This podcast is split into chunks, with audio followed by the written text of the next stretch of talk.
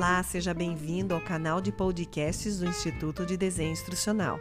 Vamos conversar sobre sete etapas que vão conduzir você nesta carreira de sucesso. A escolha de se tornar designer instrucional pode levar a um caminho de carreira gratificante. Se tem uma coisa que nós sempre dizemos aqui no Instituto é: nós começamos design instrucional, mas a gente nunca sabe no decorrer do processo que profissional a gente realmente vai ser, porque as especialidades, os campos com os quais a gente lida durante a evolução da nossa profissão são muito interessantes. A gente acaba se tornando um profissional multidisciplinar. Então vamos lá. Eu quero conversar com você sobre alguns passos que vão determinar aí a sua é, carreira de sucesso ou não. O primeiro passo é que você determine o seu objetivo principal ou a especialidade que você vai querer atuar, tá? Então, é, existe uma habilidade específica que você acha que precisa ser ensinada ou pode ser subestimada no momento?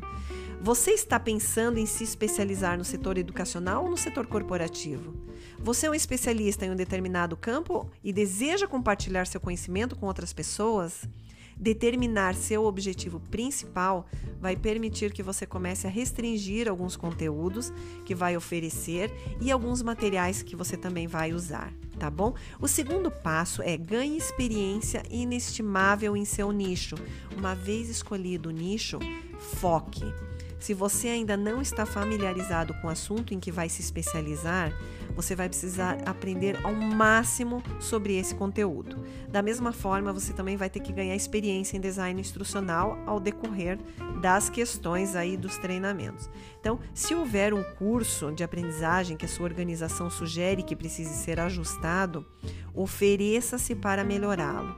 Se uma organização precisar de um novo curso de aprendizagem, diga que você faz, sei lá, gratuitamente, a fim de que você obtenha essa experiência inestimável, ok? Por outro lado, se você preferir testar outras questões de trabalhos de organização, então por que não simplesmente criar um curso baseado em um hobby, por exemplo? Ah, você que gosta de jardinagem, pense em criar um curso, até mesmo porque é interessante que você crie um portfólio dentro desse nicho que você tem interesse, para daí você poder mostrar para as organizações, ok? A terceira etapa é estudar os modelos e teorias de design instrucional. Eu sei que parecem chatos, mas é de extrema importância que você não só conheça a técnica de como criar treinamentos através das teorias e dos modelos de DI que existem hoje, mas também teorias sobre carga cognitiva, porque afinal de contas ninguém quer desenvolver cursos chatos e também maçantes para os alunos. Então, como você vai criar o curso e também quais as ferramentas, os conteúdos que você vai escolher para ingressar nesses treinamentos é de extrema importância. Passo 4. Considere o treinamento de design instrucional, considere formar-se na área, principalmente porque o mercado hoje está buscando especialistas neste assunto. Hoje, com a pandemia, a gente teve um boom no mercado de educação, de criação de soluções, é, de gente treinando pessoas para desenvolver treinamentos. Então, considere-se você também é, um buscador de uma especialização na área, porque isso vai fazer total diferença no seu currículo, tá?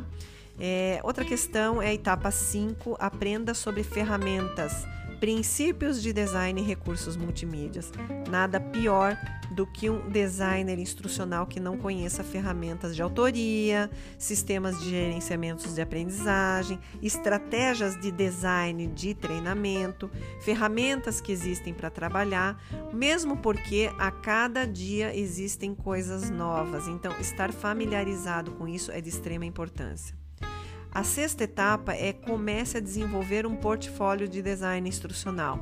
Ah, mas eu nunca trabalhei. Não tem importância. Se você tem a técnica, crie cursos do seu interesse, crie um portfólio que você possa mostrar para um primeiro futuro contratante. E assim você vai criando aí um portfólio. Nada pior do que um designer instrucional chegar numa entrevista e não ter nenhum projeto para mostrar. Sétima etapa, mantenha-se atualizado com mais recente tecnologia possível. O mundo da aprendizagem, do design instrucional está sempre evoluindo, não é algo parado.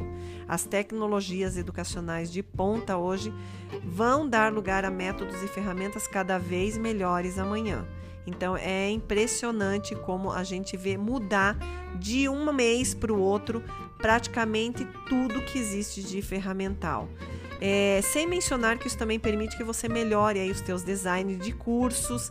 Então é importante que você é, entenda dessas ferramentas, mesmo porque vai simplificar muito o processo do seu desenvolvimento, uma vez que você conhece uma ferramenta muito mais fácil de usar do que as ferramentas que atualmente você possa estar usando, ok?